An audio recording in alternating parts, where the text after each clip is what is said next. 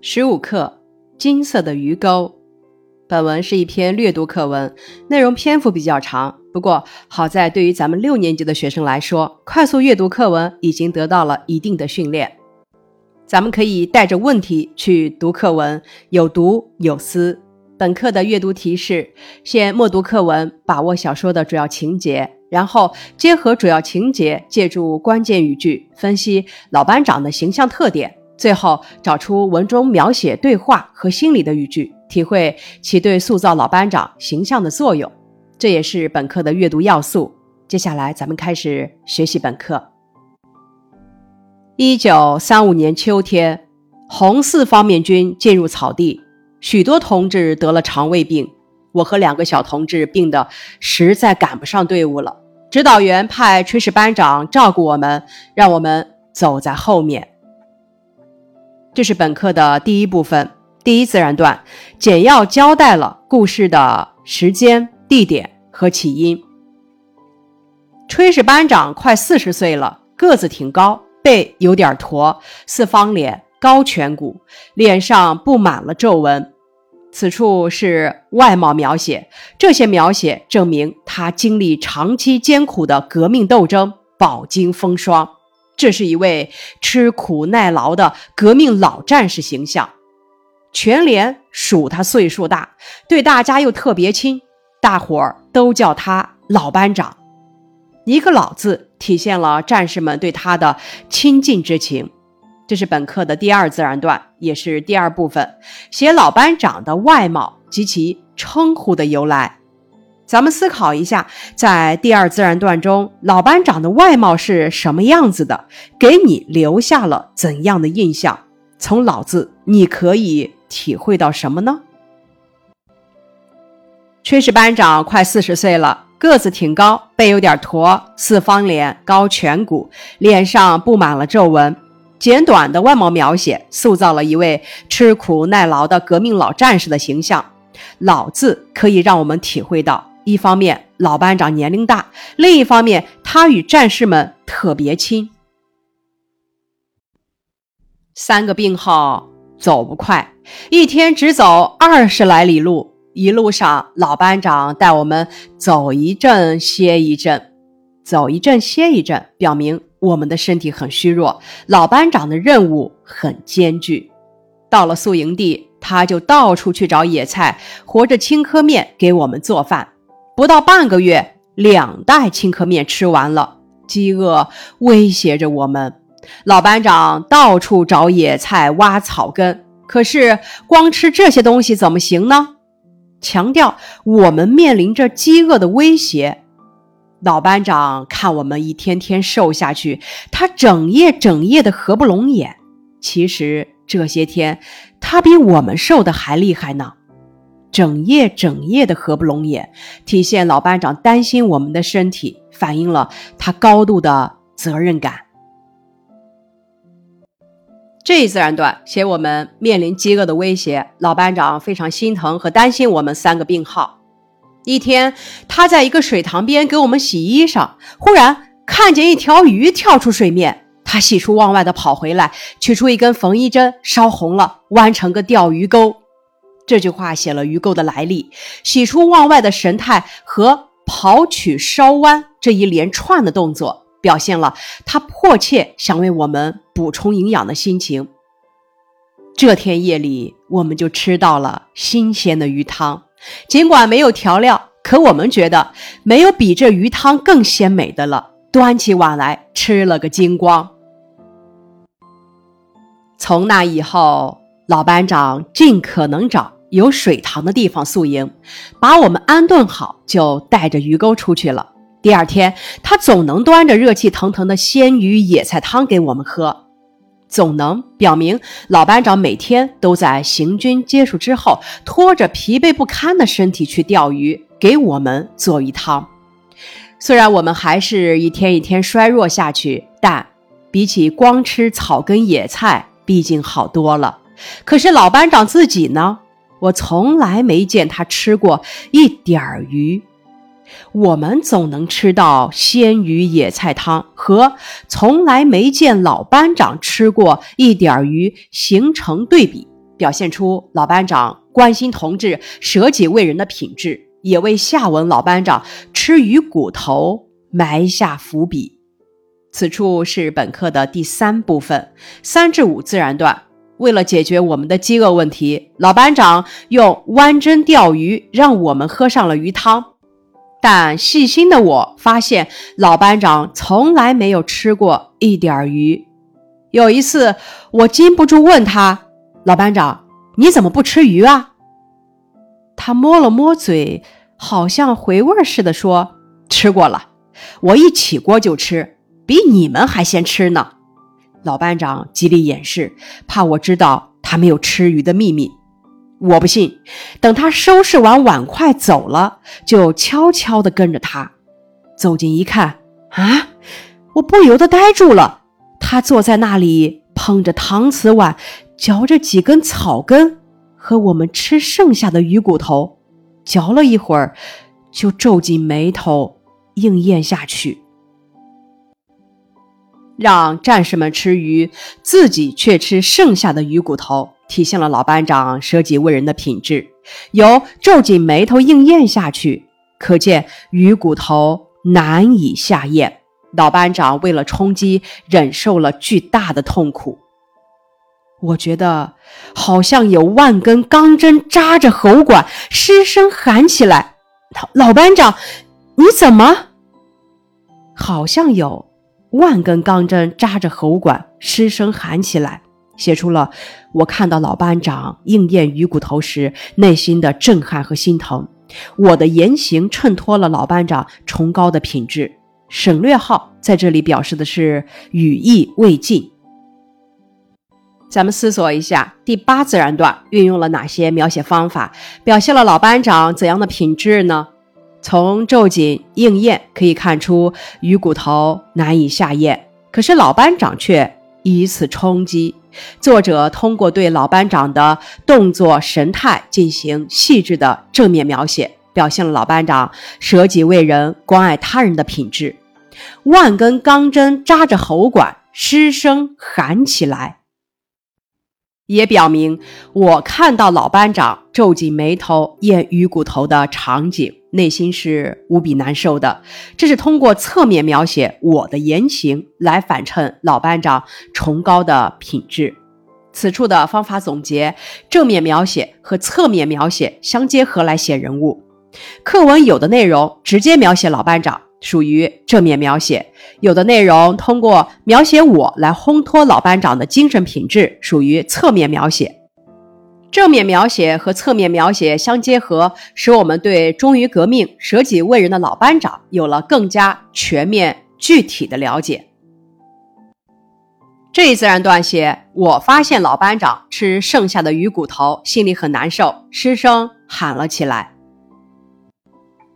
老班长猛抬起头，看见我目不转睛的看着他手里的搪瓷碗，就支吾着说：“我我早就吃过了。”看到碗里还没吃干净，扔了怪可惜的。被发现秘密之后，老班长不想让我有心理负担，继续找借口来隐瞒事实。省略号在这里表示话没有说完，语句中断。不，我全知道了。我打断了他的话。老班长转身朝两个小同志睡觉的地方看了一眼，一把把我搂到身边，轻声说。小声点，小梁，咱们俩是党员。你既然知道了，可不要再告诉别人。转身、看、搂等动词，表明老班长不想让其他同志知道真相，希望我能保守秘密。可是，你也要爱惜自己啊！不要紧，我身体还硬实。他抬起头，望着夜色弥漫的草地，好久才用。低沉的声音说：“指导员把你们三个人交给我。他临走的时候说，他们年轻，一路上你是上级，是保姆，是勤务员啊。无论多么艰苦，都要把他们带出草地。”此处点明老班长的三个身份：一是上级，要在精神上鼓励同志们，领导他们克服困难，走出草地。二是保姆。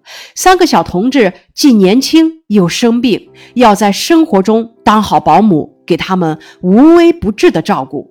三是勤务员，要负责提供食物，尽心尽力的给同志们做好饭。此处属于本课重点掌握部分。小梁，你看这草地无边无涯，没个尽头。我估计还要二十天才能走出去，熬过这二十天不简单啊！眼看你们的身子一天比一天衰弱，只要哪一天吃不上东西，说不定就会起不来。真有个三长两短，我怎么去向党报告呢？难道我能说，指导员，我把同志们留在草地上，我自己克服困难出来了？老班长要求我保守秘密，他想完成任务的决心很大。可是，你总该跟我们一起吃一点啊！写出我对老班长的担心与关心。不行，太少了。他轻轻地摇摇头。小梁说：“真的，弄点吃的不容易啊。有时候等了半夜也不见鱼上钩。”为了弄一点鱼饵，我翻了多少草皮也找不到一条蚯蚓。还有，我的眼睛坏了，天色一暗，找野菜就得一颗一颗的摸。表明长征途中的生活无比艰难。第一个省略号表示话题的转换，第二个省略号表示话没说完。九至十五自然段写老班长叮嘱我保守秘密，并解释不吃鱼的原因。我再也忍不住了，抢着说：“老班长，以后我帮你一起找，我看得见。”不，咱们不是早就分好工了吗？再说你的病也不轻，不好好休息会撑不住的。我还坚持我的意见。老班长忽然严厉地说：“小梁同志。”共产党员要服从党的分配，你的任务是坚持走路，安定两个小同志的情绪，增强他们的信心。老班长怕影响我的身体，命令我服从党的分配，看似严厉，实则深深地爱护着年轻的同志。望着他那十分严峻的脸，我一句话也说不上来，竟。扑倒在他怀里哭了，这泪水中饱含着我对老班长的敬意。本课的第四部分，六至十九自然段，详细描写了我发现老班长吃草根和鱼骨头的真相，以及之后与老班长争论，并且最终被老班长说服的经过。第二天。老班长端来的鱼汤特别少，每个搪瓷碗里只有小半条猫鱼，上面飘着一丁点儿野菜。他笑着说：“吃吧，就是少了点儿。哎，一条好大的鱼已经上了钩，又跑了。”环境越发艰苦，老班长却故作轻松，宽慰我们喝鱼汤。我端起搪瓷碗，觉得。这个碗有千斤重，怎么也送不到嘴边。我不忍心喝下鱼汤，不愿看到老班长忍饥挨饿，因此觉得手中的搪瓷碗有千斤重，怎么也送不到嘴边。写出我当时沉重的心情。两个小同志不知道为什么也端着碗不往嘴边送。老班长看到这情况，收敛了笑容。眉头拧成了疙瘩。老班长看我们不肯吃东西，又担心又着急。他说：“怎么了？吃不下？要是不吃，咱们就走不出这草地。同志们，为了革命，你们必须吃下去。小梁，你不要太脆弱。”最后这句话是严厉的，意思。只有我知道，老班长暗示我要安定两个小同志的情绪，把东西吃下去，保存体力，走出草地。我把碗端到嘴边，泪珠大颗大颗的落在热气腾腾的鱼汤里。我再次流泪，泪水中包含着我的无奈、不忍和感动。我悄悄背转身，擦擦眼睛，大口大口的咽着鱼汤。老班长看着我们吃完，脸上的皱纹舒展开了，嘴边露出了一丝笑意。与收敛了笑容、眉头拧成了疙瘩形成对比，也与我沉重的心情形成对比，表明了老班长无私忘我、舍己为人的高贵品质。可是我的心里好像塞了铅块似的，沉重极了。形象地写出了我沉重的心情。本课第五部分二十至二十二自然段，写我知道真相之后喝不下鱼汤，但为了稳定两个小战士的情绪，听从老班长的命令，含泪喝下。挨了一天又一天，渐渐接近草地的边了，我们的病却越来越重。我还能勉强挺着走路，那两个小同志连直起腰来的力气也没有了。老班长虽然瘦的只剩皮包骨头，眼睛深深的陷了下去，但是还一直用饱满的情绪鼓励着我们。为了能顺利带我们走出草地，老班长把吃的都给了我们，自己早已体力透支。我们就这样。扶一段，搀一段，终于走到了草地边上。扶搀表现了真挚可贵的战友情谊。远处重重叠叠的山峰已经看得见了。写在老班长的鼓励和带领下，我们快要走出这草地了。咱们回顾二十一至二十三自然段，完成以下的学习任务。第一个任务。我端起搪瓷碗，觉得这个碗有千斤重，怎么也送不到嘴边。我为什么会有这样的感受呢？当我知道鱼来之不易，以及老班长把仅有的一点东西都给我们三个病号吃，自己却硬咽草根，用鱼骨头充饥时，我的内心极为沉重。我实在不忍心喝下。这少之又少的鱼汤，实在不愿意看着老班长忍饥挨饿，也实在不希望看到老班长的身体一天天衰弱下去。所以，我觉得手中的搪瓷碗有千斤重，怎么也送不到嘴边。这是侧面描写。第二个任务，请大家找到正面描写老班长语言、神态、外貌的句子。语言。怎么了？吃不下？要是不吃，咱们就走不出这草地。同志们，为了革命，你们必须吃下去。小梁，你不要太脆弱。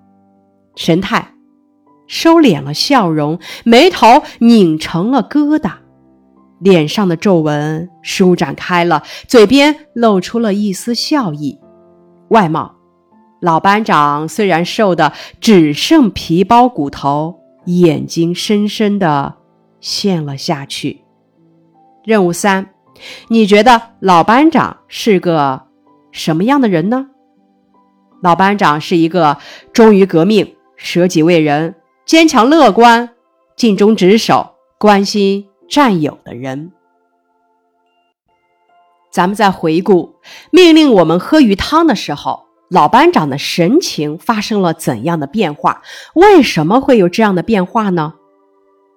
笑着说，收敛了笑容，眉头拧成了疙瘩，脸上的皱纹舒展开了，嘴边露出了一丝笑意。老班长一开始笑着说，是为了安慰大家，不让我们有思想负担。他看到我们不喝鱼汤，害怕我们饿坏身子，因此他收敛了笑容，眉头拧成了疙瘩。在老班长的劝说下，我们喝下鱼汤，他脸上的皱纹舒展开了，嘴边露出了一丝笑意。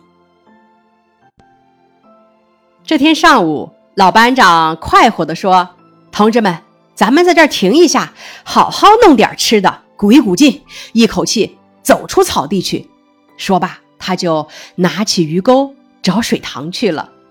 我们的精神特别好，四处去找野菜、拾干草，好像过节似的。但是过了好久，还不见老班长回来。我们四面寻找，最后在一个水塘旁边找到了他。他已经昏迷不醒了，胜利就在眼前，但是老班长长期忍饥挨饿，支撑不住，倒了下去。我们都慌了。过雪山的时候，有过不少这样的例子：战士用惊人的毅力支持着自己的生命，但是，一倒下去就再也起不来了。要挽救老班长，最好的办法是让他赶快吃些东西。我们立即分了工，我去钓鱼，剩下的一个人照料老班长，一个人生火。我蹲在水边，心里不停的念叨：“鱼啊，快些来吧！”这是挽救一个革命战士的生命啊！此处连用三个感叹句，表现出我迫切焦急的心情。可是，等了好久，还不见鱼上钩。好容易看到漂在水面的芦竿动了一下，赶紧扯起钓竿，还是空的。鱼。来之不易，照应了上文中老班长说的“弄点吃的不容易”。二十四至二十七自然段写老班长钓鱼时昏迷在水塘边，我们分工施救。当我俯下身子把鱼汤送到老班长嘴边的时候，老班长已经奄奄一息了。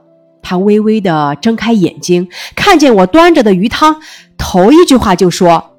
小梁，别浪费东西了，我我不行了，你们吃吧。还有二十多里路，吃完了一定要走出去。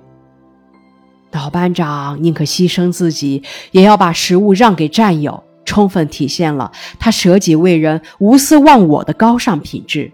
一定要走出去，是他对战友的鼓励。省略号在这里表示说话断断续续。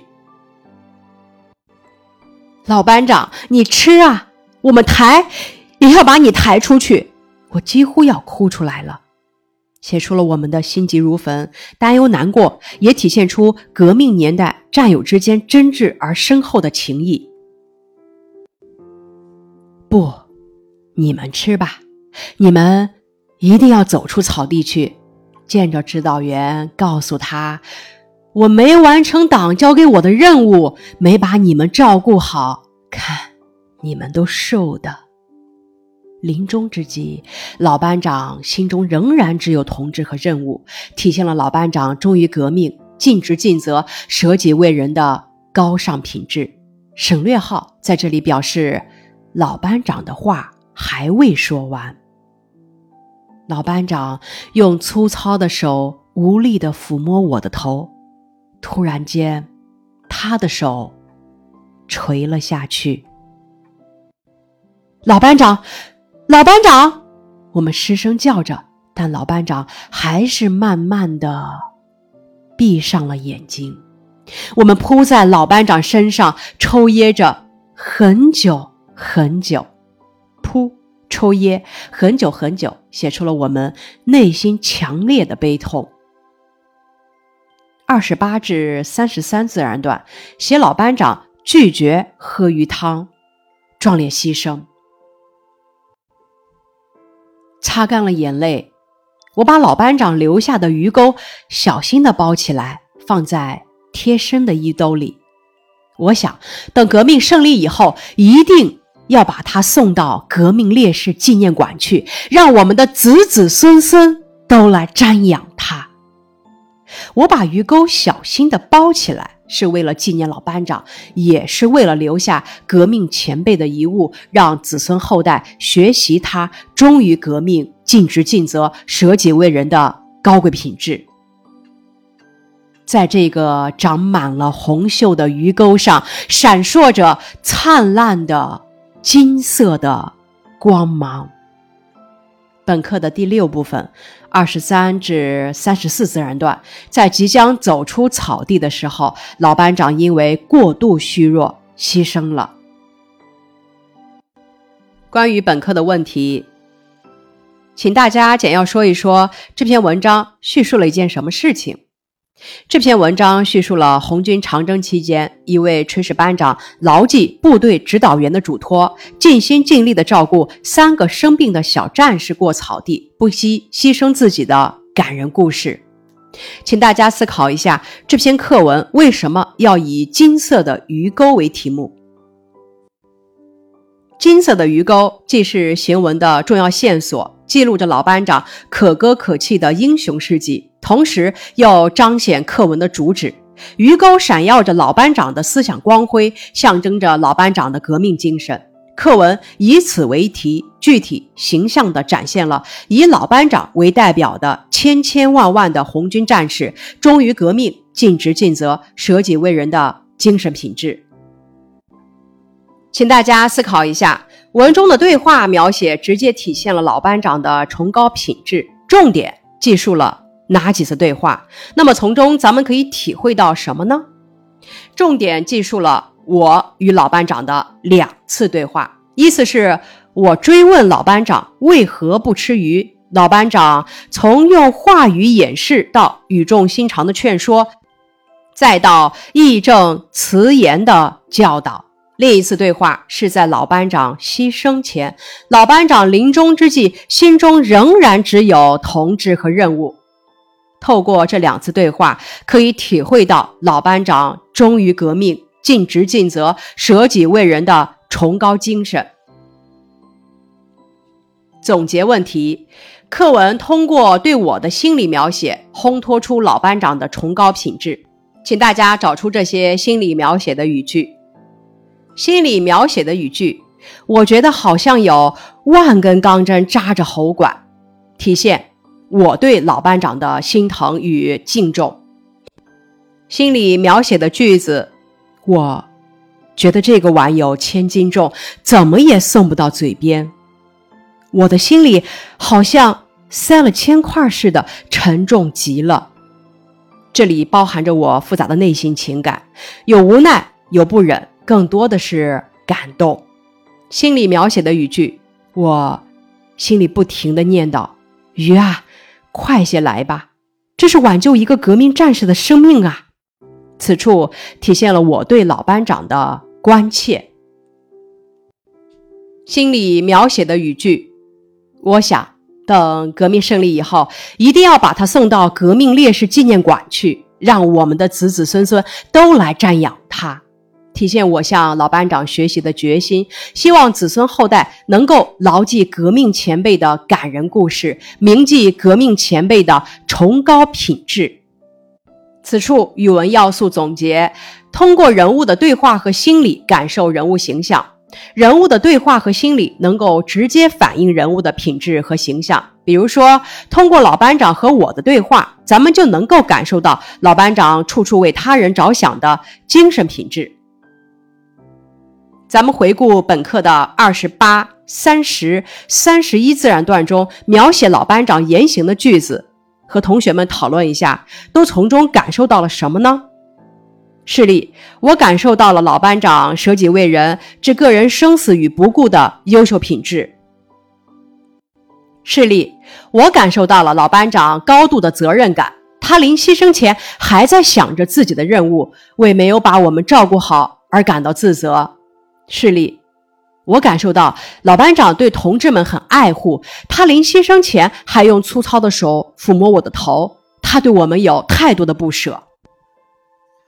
咱们再回顾课文的二十至二十二自然段，这里描写了老班长的两次笑。老班长刚端来鱼汤的时候，笑是故意装出来的。从全文看，老班长是一个对工作极其负责的人。他端来的鱼汤特别少，心里只会充满了自责。那他为什么会笑呢？但是他想到头一天晚上发生的事，想到已经有人知道他从来没有吃过鱼，今天的鱼汤大家不一定能够痛痛快快的喝下去。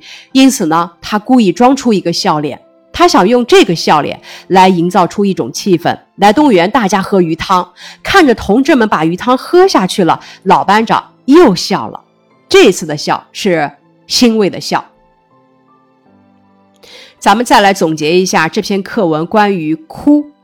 当课文中的我发现了老班长捧着搪瓷碗，嚼着几根草根和我们吃剩下的鱼骨头，嚼了一会儿就皱紧眉头硬咽下去时，我觉得好像有万根钢针扎着喉管。于是我想要帮助老班长一起找吃的，但是老班长不让我找，而且严厉地命令我坚持走路，照顾好小同志。在这种情况下，我扑倒在他怀里哭了。这里的哭是我对老班长的舍己为人的精神饱含敬意的哭。在读完这篇文章之后，最让你感动的是什么呢？请大家说一说。最让我感动的是老班长临终前拒绝喝鱼汤。临终之际，老班长心中仍然只有同志和党交给他的任务。他把生的希望让给别人，把死亡的威胁留给自己，这是多么让人感动的精神品质啊！本课的主旨概括：这篇文章叙述了红军长征途中一位炊事班长牢记部队指导员的嘱托，尽心尽力照顾三个小战士过草地。而不惜牺牲个人生命的感人故事，颂扬了以老班长为代表的红军战士忠于革命、尽职尽责、舍己为人的崇高品质，表达了对老班长的深切缅怀。以上是本课《金色的鱼钩》的学习内容，感谢你的收听。